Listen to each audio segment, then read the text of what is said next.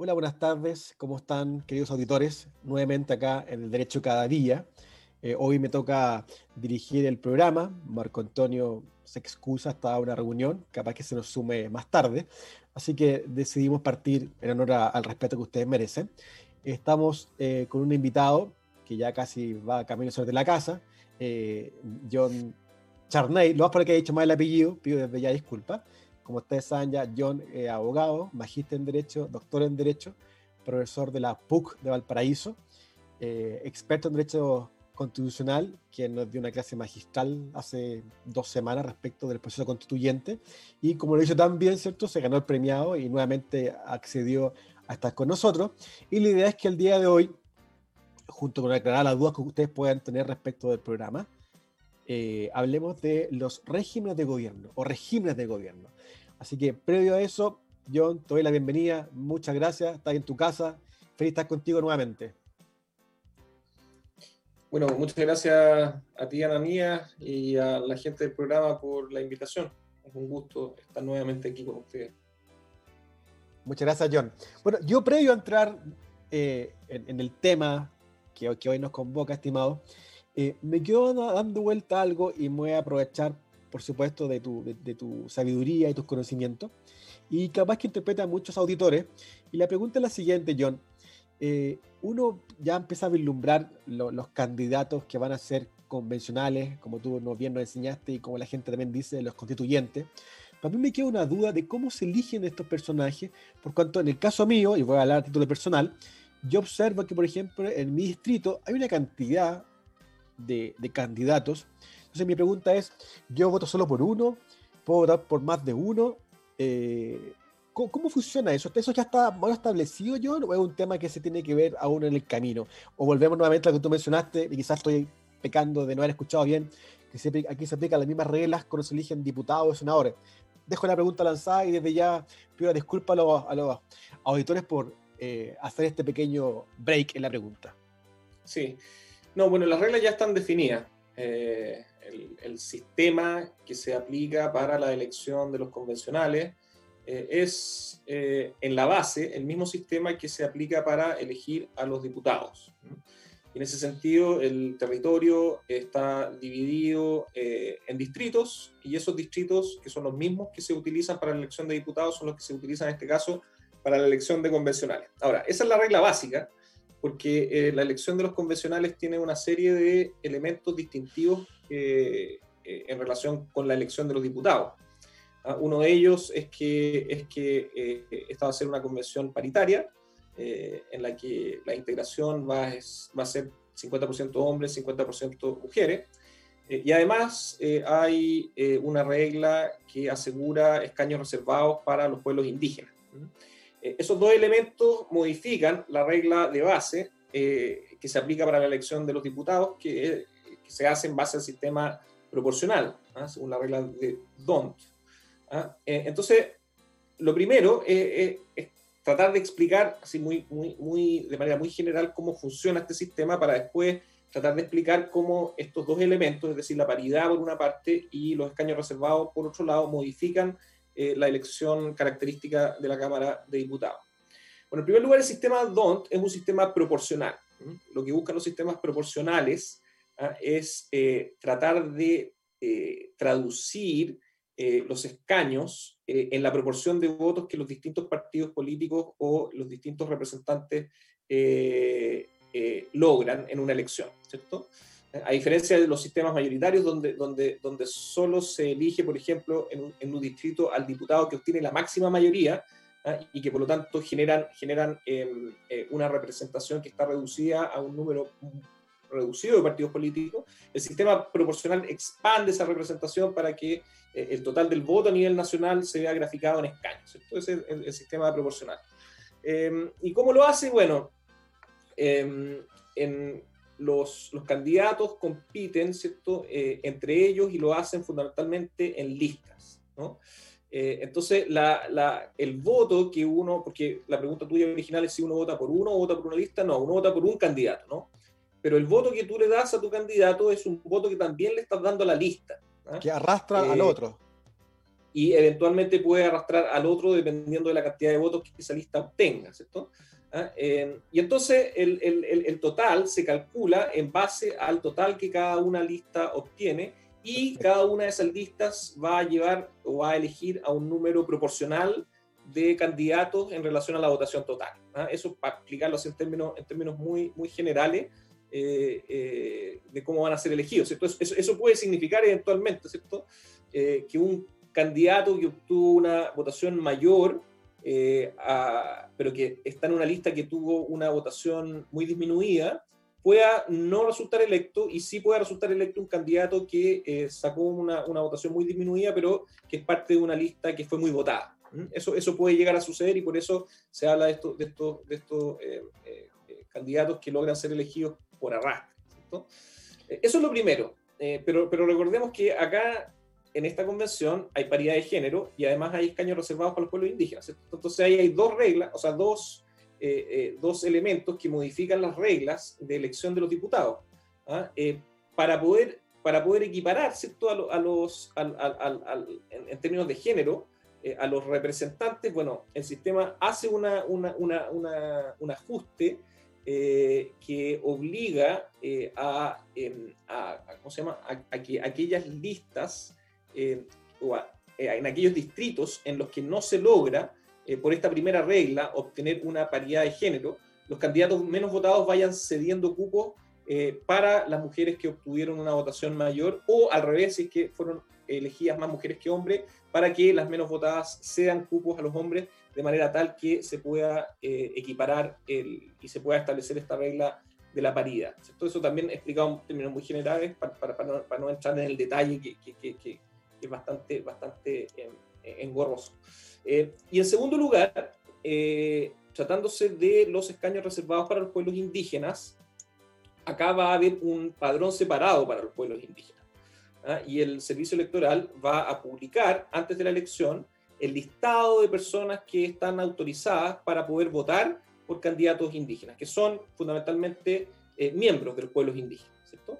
Em, si es que uno, por ejemplo, se considera o, se considera miembro de un pueblo indígena, puede reclamar ante eh, el servicio electoral si es que no fue incluido en esta lista y puede exigir que se le eh, incluya, de modo tal que el día de la elección pueda votar por uno de sus representantes indígenas. ¿cierto? El día de la elección eh, es necesario para poder votar en el, en, el, en, el, padrón indígena estar dentro de este registro, ¿cierto? pero independiente de eso, eh, eh, el elector eh, va a tener la posibilidad de decidir si es que vota por un candidato indígena o si es que vota por un candidato general. ¿ah? o, sea, de fondo, ese ciudadano, ¿cierto? Con, con, con, ancestro originario indígena, él va a tener dos papeletas. O una sola. Dos papeletas, ¿no? Perdón, es que. Van a, haber van, a haber varias. Sí, van a haber, van a haber al menos dos papeletas, ¿cierto? La, la, de lo, y más papeletas, porque hay varios pueblos indígenas, ¿no? Claro. Entonces, dependiendo del territorio, eh, eh, uno, uno, van a haber electores que van a poder votar por uno o por otro pueblo indígena. Eh, entonces, eso significa que hay una papeleta distinta para cada uno de los pueblos indígenas, además de la papeleta general para los profesionales. O sea, por ejemplo, si yo tengo ancestros aymaras, yo me voy a acercar, ¿cierto?, a, a, la mesa, ¿cierto? ¿Ya va a estar acreditado que yo tengo ese ancestro o tengo que exhibirlo? Ya tiene que estar acreditado. Tú no, no ah, puedes llegar por, la, elección. Eh, por, la, inscripción previa, porque tú me decías. Por el tema previo de estar inscrito, ¿no? Ya, o, catastrado. Ya, entonces yo en el fondo doy mi, no, doy mi no, del registro civil, me imagino, ¿no? Este, el, el, servicio electoral es el que va a llevar un registro del de, el padrón Perfecto, entonces yo llego, doy mis datos y me dice, ah, perfecto, usted tiene ancestro Aymara, acá tiene papeleta general, papeleta Aymara, porque a eso a usted, a usted le corresponde. Perfecto, perfecto, perfecto. Hoy se sumó Marco Antonio. ¿Cómo está Marco Antonio? Bienvenido. Bien, disculpen el atraso. Hola John, ¿cómo estás? Gusto en volverte a ver. Eh, y las disculpas al caso, la verdad que estaba justamente en un tema legal, pero bastante lejano, ¿no? al tema constitucional, sino que era un problema de propiedad puro y duro, acción reivindicatoria, dobles inscripciones en materia registral, etcétera, etcétera. Así que estaba una reunión enorme ahí con un banco que había financiado un proyecto inmobiliario, así que le estábamos contando al banco que habíamos sido demandados. Así que bueno, eso será materia algún día de otro programa, ¿no? Sí, claro. Oye, bueno, Marco Antonio, te pongo, un poco, te pongo al día. Eh, sin perjuicio del, tema que, nos convoca, que son regímenes de gobierno. Eh, yo le preguntaba a John, y él nos está explicando, como siempre, muy didácticamente, el hecho de cómo se vota en para elegir a los convencionales, y nos estaba explicando, ¿cierto?, la, que en el fondo aquí hay una papeleta general, y también papeletas para, para para miembros eh, de pueblos originarios. Estábamos en esa parte y, yo hizo, toda la explicación que esto es muy parecido cuando uno, elige diputado. Perfecto. El, tema de las listas. Perfecto. como siempre, yo, por favor, por favor, clarísimo, por favor, clarísimo, clarísimo, como el agua, así que estábamos en eso.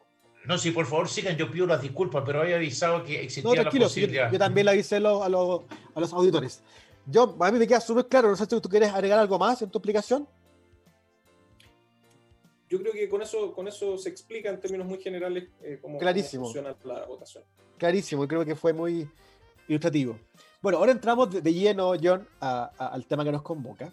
Eh, como consecuencia de, del momento que estamos viviendo, eh, de, esta nueva constitución que va a ser redactada, esperamos, ¿cierto?, más pronto que tarde, han surgido muchas dudas y, de ahí el, el, nombre del programa respecto de, del régimen de gobierno que hoy por hoy tenemos del régimen de gobierno que puede quizás eh, proponerse y aprobarse en esa constitución. Ah, hay mucha discusión, ¿cierto? Uno lee en la prensa, lee a gente que se dedica al tema y otros que no se dedican de, del, presidencialismo exacerbado que ha tenido Chile, ¿cierto? Históricamente, versus el parlamentarismo que había antes. Entonces, en ese sentido, John, a nosotros nos gustaría que, que partiéramos hablando, ¿cierto? Con, con, con tu, con ¿cierto? Y la forma clara que tú siempre lo explicas, que, le explicáramos a, los auditores, ¿cierto?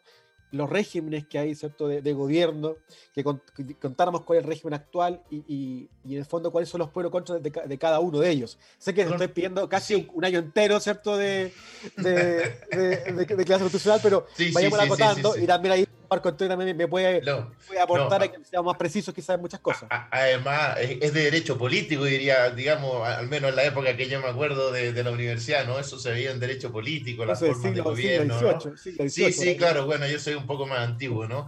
Eh, pero quiero sumar una cosa, además porque no olvidemos que en la prensa y muchas personas han hablado de un parlamentarismo de facto eh, entonces, yo, yo creo que, que, conviene eh, aclarar los conceptos ¿no? de los distintos tipos de gobierno y quizás con algunos ejemplos más o menos más o menos sencillos, ¿no? De otros países, ¿no? Eso, eso es para los ansiosos, ¿no? Sí, sí, sí, sí. John, el micrófono es tuyo. El micrófono es tuyo. John se ríe, se ríe, se ríe. Sí, bueno, eh, en general los sistemas de gobierno tienen su origen y se asocian a distintos países, ¿no? Eh, y así uno puede hablar de algunos sistemas que vendrían a ser eh, los sistemas paradigmáticos de cada una de mm. estas formas de gobierno. ¿no? Característicamente el sistema parlamentario ¿cierto? se vincula a Inglaterra, al Reino Unido, eh, el sistema presidencialista se vincula a Estados Unidos y como consecuencia y los herederos de ese sistema que fueron en general los países latinoamericanos que tienen sistemas presidenciales, y después hay un sistema híbrido que eh, es el sistema semipresidencial que está vinculado a la Quinta República, Francia. Esos son entonces los, tres países que uno puede asociar a los, a los principales sistemas de gobierno existentes. Por supuesto que dentro de esas formas características se producen algunas mutaciones eh, en distintos países que van de alguna manera creando sistemas híbridos eh, y que se van ajustando a las prácticas políticas de cada país finalmente los sistemas de gobierno, eh, si bien pueden definirse así en estos, en estos tres grandes modelos de carácter paradigmático, evidentemente que son las prácticas políticas, los usos, las costumbres, las tradiciones que existen en cada país, el que finalmente le va dando un contenido distinto en cada parte, ¿cierto? Pero tenemos estos tres grandes... Correcto.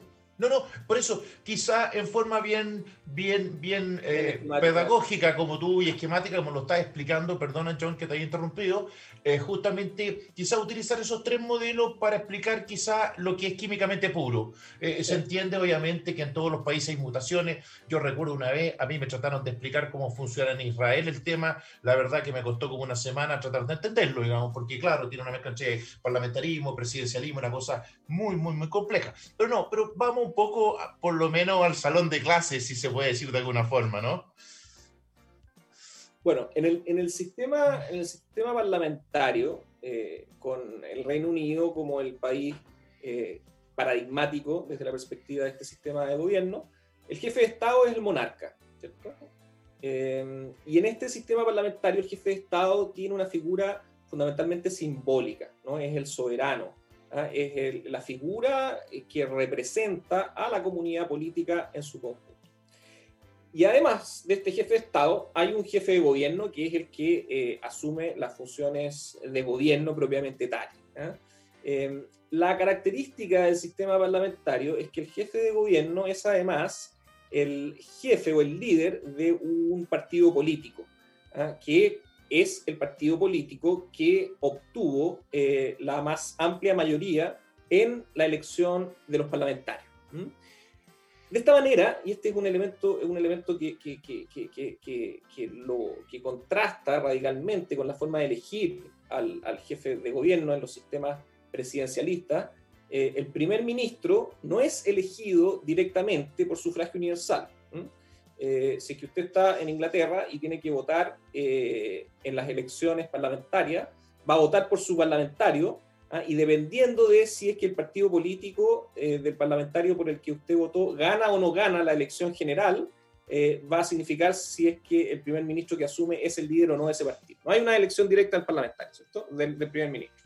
el líder del partido, del partido, del partido que gana la elección parlamentaria es el que asume la primera magistratura.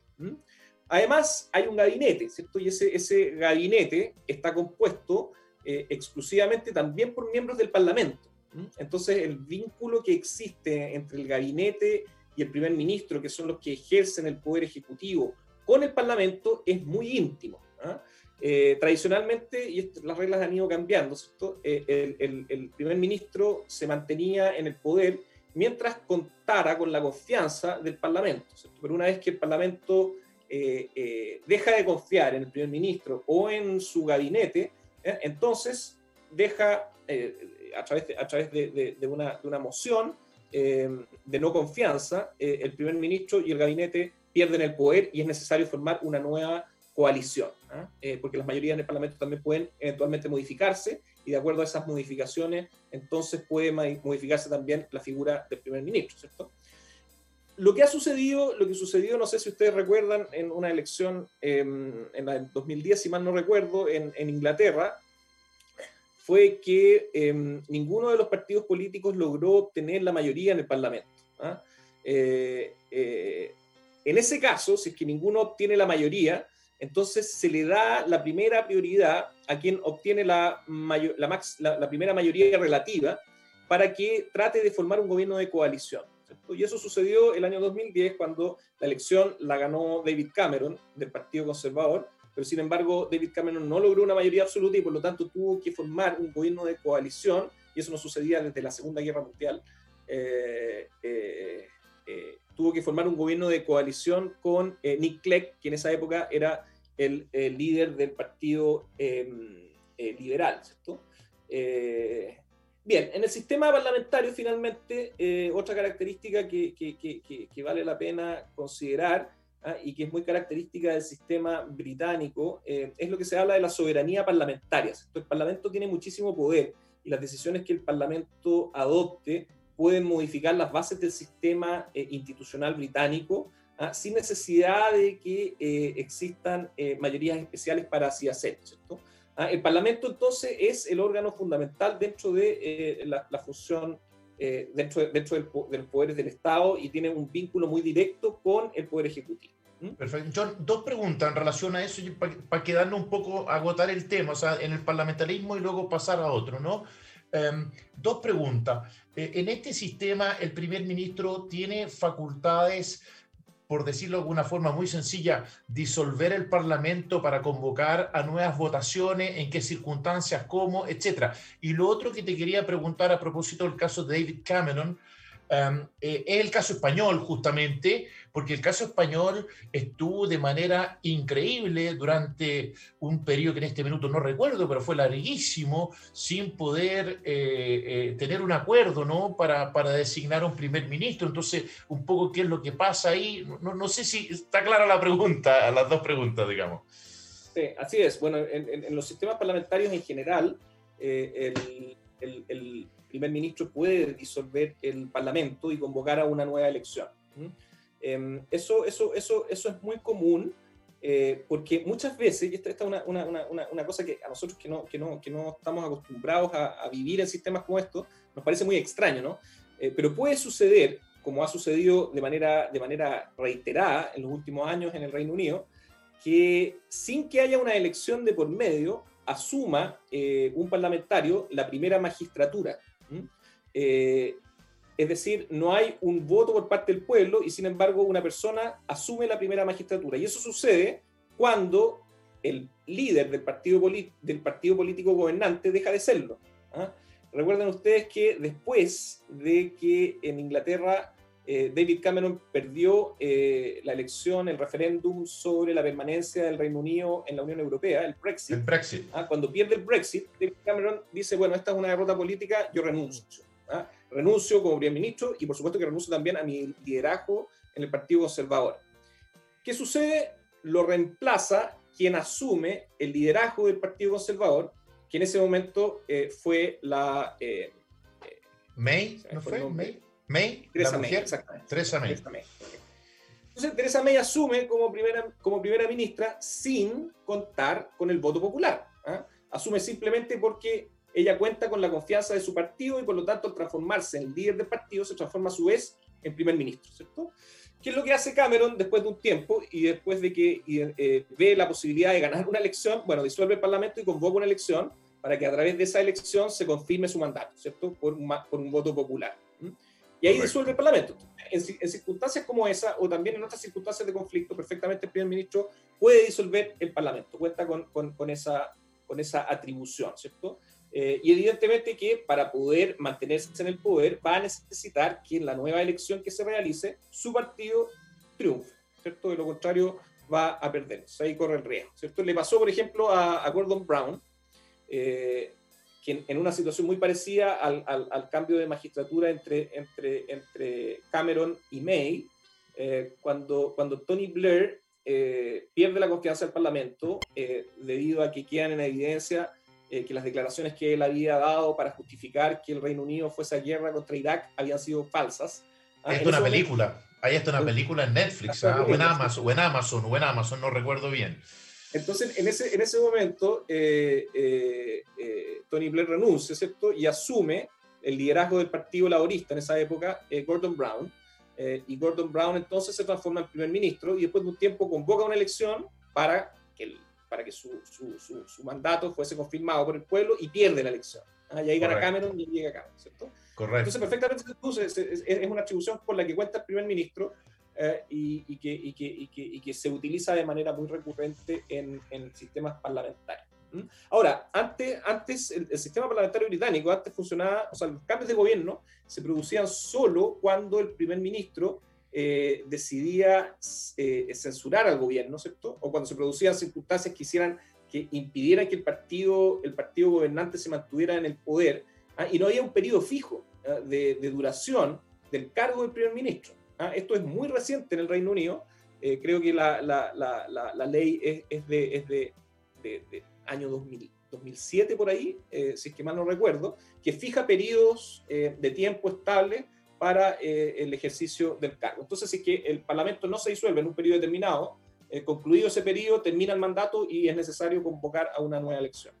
Perfecto, perfecto. Y, la única pregunta Ahora, lo que planteas, del caso español, ¿no? Respecto la, sí, respecto a la posibilidad de que nadie pueda asumir el gobierno, eso se produce cuando eh, no hay una mayoría clara, ¿cierto? Claro. Entonces, cuando lo, que sucedió en, el Reino Unido, y, bueno, que ha sucedido, y, es, que sucedió en, Bélgica también, eh, en, eh, si es que mal no recuerdo, eh, es el hecho de que si es que no hay ningún partido que obtenga la mayoría y ninguno, ningún líder de algún partido es capaz de formar una coalición de gobierno, ¿ah? entonces el cargo queda vacante, hasta que esa coalición no logre formarse es lo que ocurrió en España, justamente. Es lo que ocurrió en España cuando, cuando, cuando digamos, sale Rajoy, ¿no? Mariano Rajoy. Em, pero, y en ese contexto, disculpa, damos que estamos explicándole a nuestros auditores, ¿no? La gente se estará preguntando, bueno, ¿y cómo se gobierna el país? disculpa la pregunta, pero es como una pregunta obvia, ¿no? Que se hace el ciudadano común. Oiga, no hay primer ministro, eh, quizás no hay gabinete formado. Bueno, ¿qué pasa ahí? Yo me imagino que en Chile sería la casa de pensión, digamos, a cuestión. Ah, la casa, ah, claro. Es, difícil, evidentemente, que cualquier sistema pueda funcionar mucho tiempo de manera céfala, ¿cierto? Porque, porque, sí, sí, sí, porque el primer ministro, eh, el primer ministro es el, el, el, jefe de gobierno, ¿no? Eh, pero bueno, evidentemente, o sea, eventualmente el Parlamento va a seguir funcionando, ¿cierto? El, sí, sí, claro, claro. Poder Judicial va a seguir funcionando, las estructuras administrativas van a seguir operando, ¿ah? aun cuando no cuenten con eh, las directrices que vengan desde la eh, cabeza. Pero, pero, pero mira que pero es interesante para que la gente también sopese estas cosas, porque fíjate tú que España se salvó jabonado de que se logró un acuerdo eh, cercano que empezó el COVID. Imagínate lo que hubiese sido con un gobierno acéfalo durante la pandemia, o sea, los años dorados de la Carlina, esa cuestión, o sea, hubiese sido ya francamente delirante, ¿no? Eh, así que esos son aspectos que hay que tomar en consideración. España, ojo, creo que tuvo más de un año sin gobierno. ¿Ah? Más de un año con un gobierno acéfalo. ¿Ah? Y cada vez que intentaban no se ponían de acuerdo, ¿no?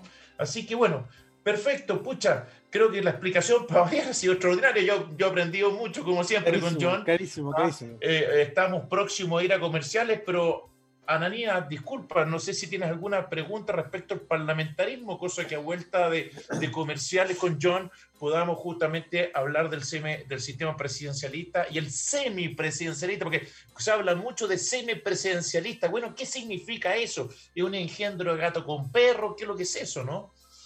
Sí. No, no, yo más bien dejo adelantado una pregunta, que es pregunta y también una, una opinión de John en el fondo que, de acuerdo a su experiencia, lo que él ha estudiado, la realidad del país, ¿qué, sistema él recomendaría ¿cierto? Para, para, lo que se nos viene? Yo creo que una pregunta abierta, para que él después lo opine casi al final, creo, ya del programa, para que tengamos tiempo para eso. Así que vamos al corte, vamos al corte nomás con Master, cuando quieran. Exacto, exacto. Master, no voy a saludar al Master tampoco. Master, hoy día tenemos partido, se lo digo en el aire, ¿no? Usted y yo que somos hinchas del, del, del, del mismo equipo, ¿no? Exactamente. a propósito, el super clásico ah, eh, eh, eh, fue, fue el partido super fome, digamos, ¿no? Soporífero. No, no, estaban vendiendo Valium ahí a la salida del estadio. Bien, de vuelta aquí con un gran invitado, como siempre. John ya es de la casa, segunda oportunidad que nos acompaña y la verdad que eh, agradecemos mucho, la verdad, sus explicaciones porque eh, es un tema que no solamente eh, importa desde el punto de vista práctico, desde el punto de vista de lo que le podría interesar al ciudadano, yo creo que también lo, que, lo que está comentando John aporta cultura. ¿ah? Y yo creo que también este programa intenta buscar eso, justamente, dar, transmitir cultura a, la mayoría o a todos en lo posible de nuestros auditores. John, quedó lanzada ahí una pregunta. Yo no sé si quieres tomar esa pregunta o prefieres mejor ir primero refiriéndote a los otros sistemas y luego quizás plantear para redondear tu opinión final de cuál crees tú que es el sistema mejor o de tu agrado. Quizá, no sé cómo quieres enfocarlo tú, John. Eh, tú eres libre para, para hacerlo tal vez a lo mejor sea, ya, que hicimos una, una explicación eh, general del sistema parlamentario, tal vez sea apropiado decir algo sobre el sistema presidencialista y el sistema semipresidencialista. Correcto. Eh, Dale. nosotros en Chile tenemos un sistema presidencialista ¿no? que, que, que, surge eh, del modelo de, del presidencialismo de Estados Unidos, que ha tenido una larga tradición en nuestra historia constitucional y que fue reforzado de una manera muy importante en la Constitución de 1980, en, en, varias dimensiones. El presidente, en el sistema presidencial, bueno, el presidente de la República, a diferencia de lo que ocurre en los sistemas parlamentarios, es el jefe de Estado y además es el jefe de gobierno. Por lo tanto, y ahí, de ahí su nombre, concentra una cantidad de funciones dentro del Estado muy importante. Em, no solo es el jefe de Estado y el jefe de gobierno, además es el jefe de la administración, ¿cierto? Eh, es el que, el que vela por, el adecuado, por la adecuada organización y funcionamiento de los servicios públicos y porque las necesidades materiales de la población puedan satisfacerse debidamente. ¿no? Em, pero además, además de, esa, de esa, jefatura, eh, el presidente de la República concentra otros poderes en el sistema presidencial, como el chileno. Em, en el caso chileno, el presidente de la República tiene un conjunto de atribuciones en materia legislativa, como por ejemplo em, la iniciativa eh, en proyectos de ley. El presidente de la República puede iniciar proyectos de ley a través del mensaje presidencial Em, pero además, el presidente de la República cuenta con la iniciativa exclusiva en un conjunto de materias, eh, como aquellas que se refieren a cuestiones presupuestarias, cuestiones relativas a los impuestos, a las relaciones que existen entre el capital y el trabajo, en la previsión social, en fin, hay un conjunto de materias eh, que para poder ser reguladas por la vía legislativa eh, solo pueden iniciarse en, una, en un mensaje del presidente de la República. Es decir, los parlamentarios no pueden eh, iniciar proyectos de ley en esas materias. Además de eso, el presidente de la República tiene una serie de otras atribuciones durante el proceso legislativo. El presidente de la República, en el sistema presidencial chileno, ¿ah? es el que determina la velocidad en la que se tramitan los proyectos de ley. ¿ah? Y eso lo hace a través eh, de, una, de, las urgencias que puede darle a estos proyectos. Y esto es muy importante porque eh, si un proyecto de ley eh, no se le pone urgencia, bueno, puede pasar muchísimo tiempo en el Parlamento, ¿cierto? Puede pasar décadas en el Parlamento. ¿Ah? Entonces, el hecho de que el presidente de la República cuente con esta atribución ¿ah? permite que él defina cuáles son aquellas materias que deben ser reguladas con mayor eh, velocidad en el Parlamento. Ahí tengo una pregunta, John, disculpa, que, que quiero aprovecharme tu sabiduría justamente es cierto, porque a veces hay, ciertos, hay ciertas cuestiones que se explican y, muy bien, ¿no? Desde el punto de vista teórico o desde el punto de vista de la letra de la ley, en este caso de la Constitución, ¿no es cierto? Pero quiero poner un ejemplo para ir aterrizando las cosas. Veía o leía hace poco eh, que un par de, importantes personajes, ¿no? Eh, se quejaban específicamente respecto a la reforma notarial y registral, solamente por poner un ejemplo, de que el gobierno le ha puesto más de 15 urgencias y así y todo no avanza. ¿Cómo se explica algo así? 15, ¿ah? 15 urgencias y sumas urgencias. ¿Cómo se le explica a la ciudadanía eso, digamos? Bueno, pasa lo que tú estás contando, ¿no? incluso, pues, eso, eso, eso, eso, habla también de, de, de, lo lento que es el proceso legislativo en Chile. ¿ah? Así eh, es. Que, Así es varias explicaciones, si quieren después podemos, podemos profundizar en eso, ¿cierto? Eh, aun cuando el presidente de la República, en el uso de sus atribuciones, le ponga velocidad a través de, la, de, la, de, la, de las urgencias a los proyectos de ley, estos pueden seguir empantanados en, en, el Congreso Nacional porque no se van cumpliendo con los trámites dentro de los plazos que eh, el Congreso tiene que cumplir. ¿ah? Eh, correcto, así, así de simple. ¿no? Correcto se quedan enfrascados en disputas adentro del Parlamento y, no, y no, logran cumplir con, con, con, sus, con, su, con su tramitación regular. Perfecto. ¿Qué otras atribuciones tiene el presidente de la República en materia legislativa? El presidente de la República, además, eh, puede insistir eh, cuando se trata de proyectos que son rechazados por una Cámara. ¿Ah? Así que, por ejemplo, el presidente de la República presenta un proyecto, un mensaje presidencial, proyecto de ley de, de iniciativa del presidente de la República en la Cámara de Diputados y la Cámara de Diputados rechaza la idea eh, de legislar en general esa cuestión, bueno, puede insistir ante el Senado para que el Senado, eh, eh, obteniendo un quórum más elevado, permita que ese proyecto sea tramitado.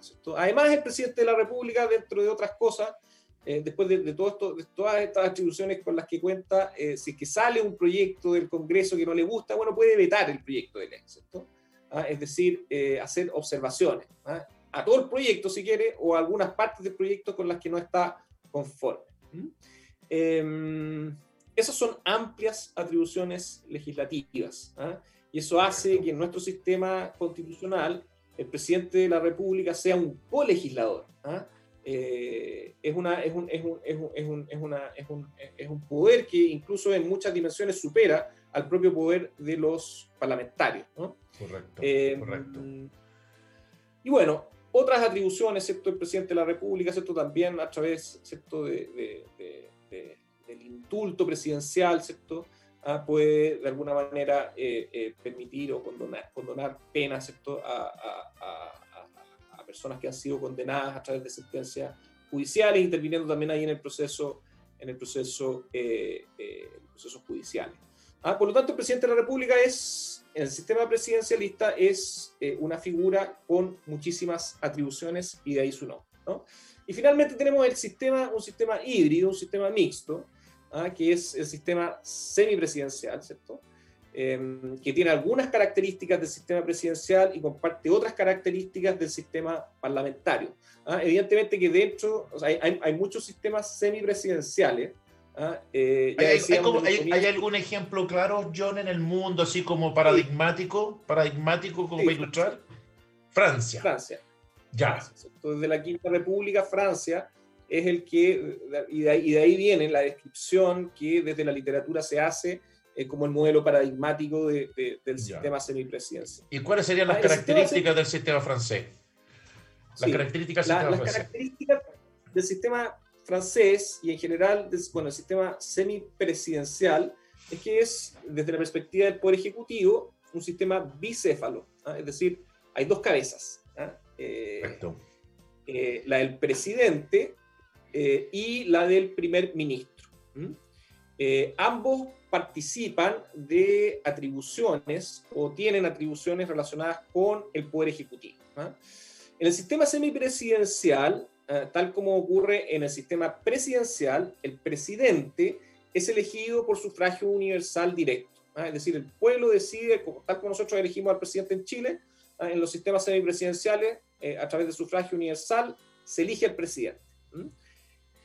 El primer ministro, ¿eh? a diferencia del presidente, eh, y dependiendo del modelo, en el sistema francés lo elige el presidente, pero para poder elegirlo debe contar con el acuerdo del Congreso. ¿ah? Eh, y de esa manera, el primer ministro es una figura que está en ese sentido vinculado o, que tiene alguna similitud con la función que el primer ministro desempeña en el sistema parlamentario. Además, el primer ministro cuenta con un gabinete. ¿ah? Eh, nosotros en, Chile tenemos un gabinete, pero el gabinete, el gabinete es, nominal nomás.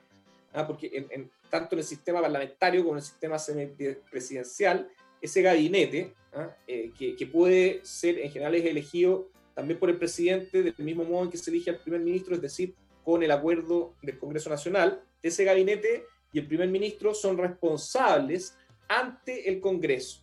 Es decir, eh, tal como sucede en, el sistema parlamentario actualmente, si es que el, si, es que el, primer ministro ¿ah? y su gabinete eh, dejan de contar con eh, la confianza del Parlamento, entonces se puede emitir una, un, una, un, voto en ese sentido ¿ah? y es necesario modificar la figura del primer ministro con su gabinete. ¿Qué es lo que sucede en este sistema? Que tiene algunas ventajas y algunos problemas.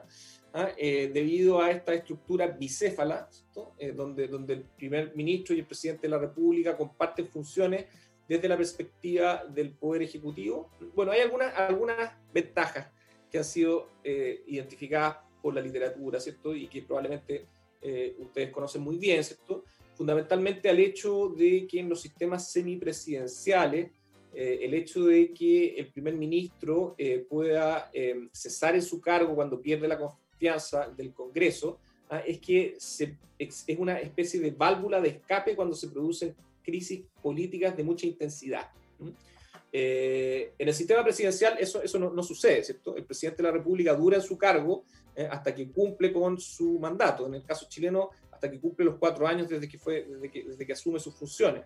¿ah? Por lo tanto, si se produce una, una crisis institucional, una, crisis, una grave crisis política, como por ejemplo la que ocurrió eh, en octubre del 2019, ¿ah? el sistema presidencial no tiene esta válvula de escape ¿ah? que permite de alguna manera em, eh, eh, deshacerse, ¿cierto?, de, de, un, un, líder ¿ah? que concentra el poder de modo tal de descomprimir el conflicto. En el sistema semipresidencial eso sucede, ¿cierto? El primer, el, el, el primer ministro, en caso de conflicto, eh, muchas veces deja su cargo, ¿cierto?, para eh, permitir la estabilidad política y el presidente de la República eh, se mantiene en el mismo. ¿cierto? Entonces, esa, esa, esa, es una de las grandes ventajas que el sistema semipresidencial ofrece. ¿cierto? Algunos de los problemas que algunos han identificado es que eh, es difícil muchas veces poder atribuir responsabilidades, ¿no?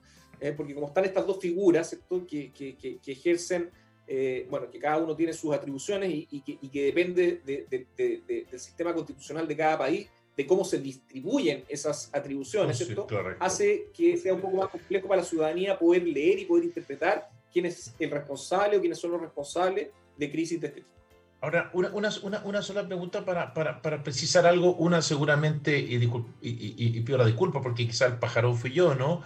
Em, el gabinete me pareció entender, John, que es del primer ministro, no del presidente. Y lo otro, y lo otro, eh, ¿hay alguna atribución sumamente característica del presidente como una sumamente característica del primer ministro? Es un poco para ejemplificar, ¿no? Estas dos figuras, ¿no? Sí. Parto con la segunda pregunta. Sí, efectivamente, en el sistema semipresidencial, en general, el presidente eh, tiene ciertas atribuciones que están relacionadas con eh, el manejo de las relaciones internacionales y con la defensa del territorio.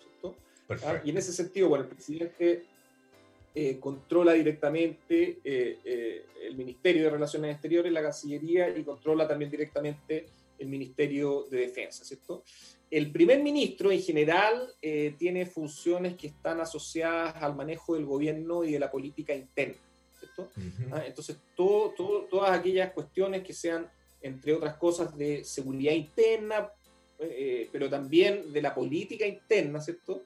¿Ah? Eh, de las relaciones que existen entre el gobierno y el, y el, y el, y el Congreso Nacional o el Parlamento. Estas son atribuciones que quedan entregadas eh, en general en el primer ministro. Y por otro lado, la primera pregunta, el, claro, el gabinete, el, primer ministro ¿cierto? es, es el, jefe de este gabinete, ¿cierto? es quien preside este gabinete.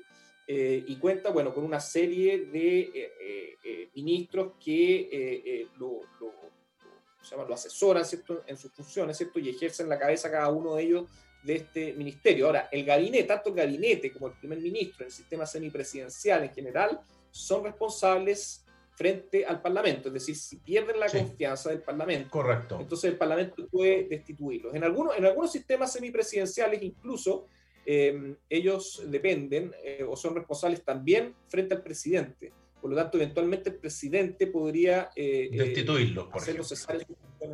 Perfecto, perfecto. Bien, eh, Ananía, yo creo que resta la pregunta final, ¿no? la, gran pregunta. y, y, John aquí con absoluta libertad.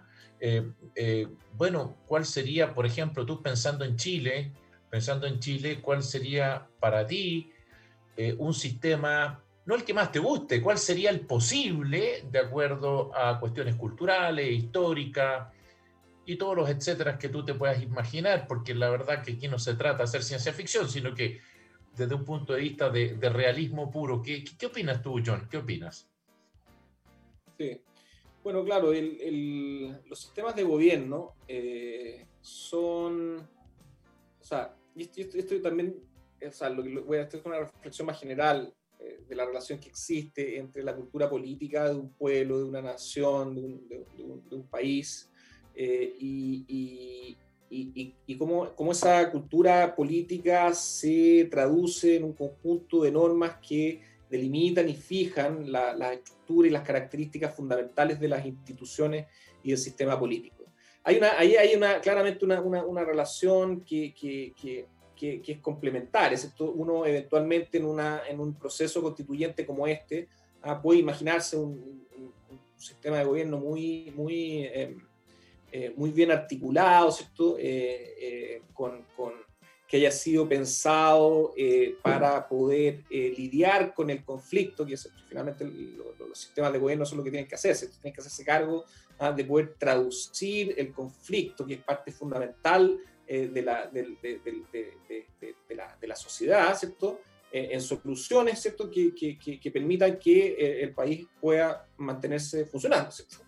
Entonces uno, claro, uno puede en, la cabeza y en el papel eh, eh, poner ¿cierto? un sistema muy bien estructurado, muy bien organizado, ¿ah? pero si es que la cultura política no, no, no logra funcionar eh, de acuerdo a esas reglas, entonces va a fracasar. Entonces, yo creo que hay una, una, una relación muy, muy cercana entre, la, cultura y las prácticas políticas que toman muchos años en, en desarrollarse, y que, y que, se van modificando lentamente, ¿cierto? Y, lo que podemos pretender hacer ¿eh? en, en, este nuevo texto constitucional. ¿cierto? Yo, yo, y en ese sentido, a mí me cuesta, ellos, ellos a lo mejor soy un poco conservador, me cuesta eh, imaginarme eh, poder pasar de un sistema hiperpresidencialista como el que tenemos actualmente y, y, en, una, en una larga tradición de sistema presidencialista como el que la, la que ha existido en la historia constitucional chilena, hacía un, sistema parlamentario, ¿ah? eh, como, como de, buenas a primeras. Em, y, pero, pero sí, por otro lado, yo creo que eh, efectivamente, o sea, es, es, un hecho de que en Chile ¿ah? el presidente de la República eh, concentra una cantidad demasiado extensa de atribuciones y de poderes. Em, y que esa, esa, esa concentración del poder eh, no es algo eh, que, que, permita, como decía en un comienzo, o que facilite eh, la mediación del conflicto. ¿ah?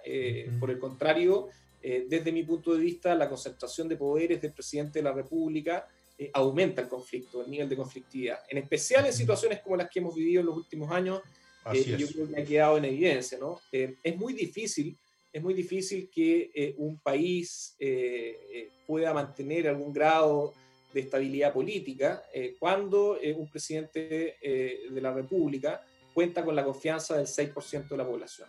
Sí, claro. la, traducción de esa confianza en la mantención de un cargo con tal nivel de atribuciones y de poderes es sumamente problemático y es sumamente peligroso. ¿Ah? Y en ese sentido yo, yo, creo que, bueno, necesariamente habrá o deberán reducirse las atribuciones del presidente de la República y junto, junto con eso sería, sería, sería a lo mejor interesante mirarse esto, esto, esta, esta figura em, del primer ministro o un sistema semipresidencial en el cual pueda haber una autoridad que en situaciones de conflicto pueda funcionar como una válvula de escape. Pero por otro lado, yo creo que hay un tema muy importante que, que, que, si bien es cierto, está, está asociado a los, a, los, a, los, a los sistemas de gobierno, ¿ah? Em, tiene que ver con el sistema electoral, ¿ah? que, que, que, porque el sistema electoral está muy vinculado con, la, con, con, el sistema de gobierno y es necesario que exista una, una debida complementariedad entre uno y otro.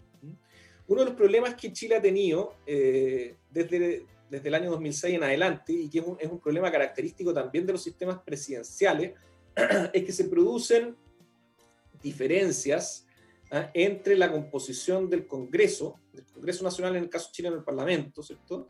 La composición política del Congreso Nacional o del Parlamento, ¿ah? y la eh, orientación política del presidente de la República.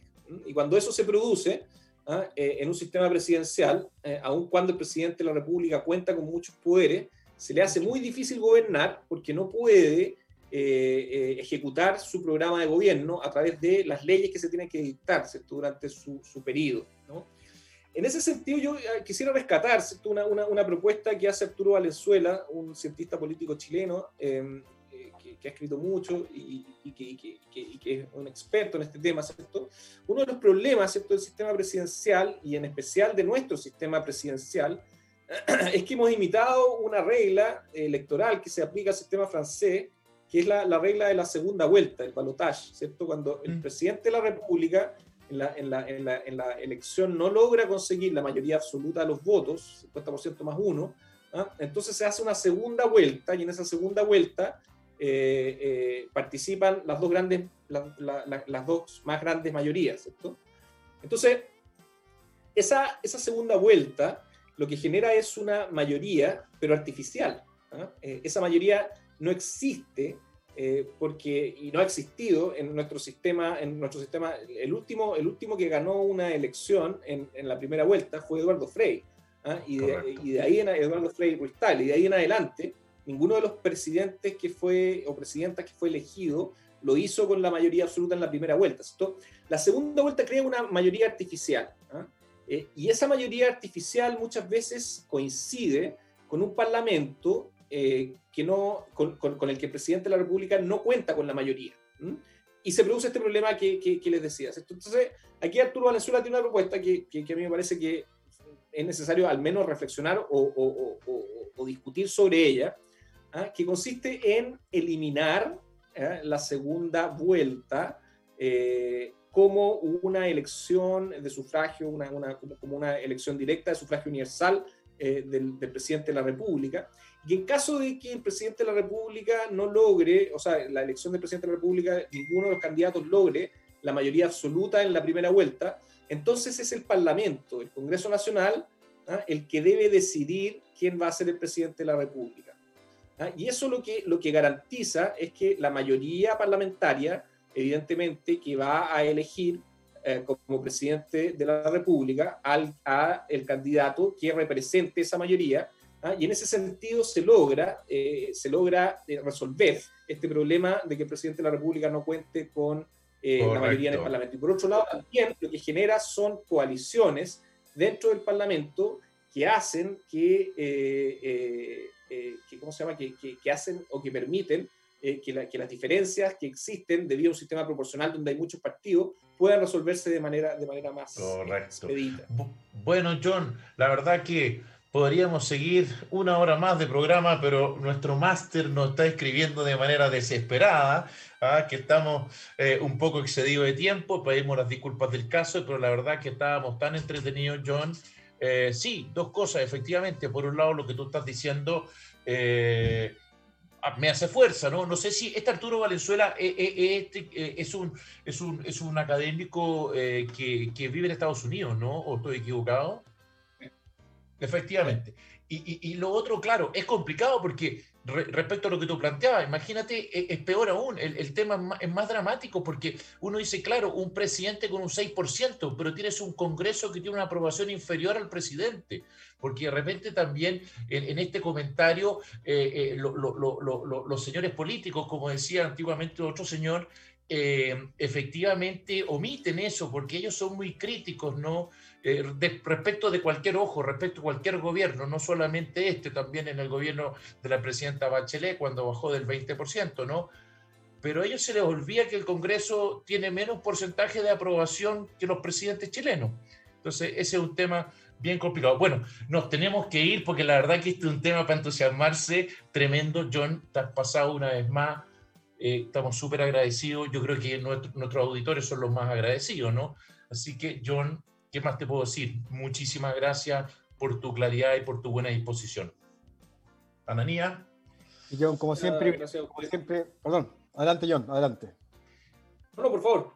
No, no, como siempre, John, brillante, muchas gracias, muy claro. Así que muy agradecido y esperamos volver a tenerte en una nueva oportunidad. Así que un abrazo y cuídense. Muchas gracias a ustedes por la invitación. Listo, Master. Disculpe que nos excedimos hoy día, pero estaba muy entretenida la conversación.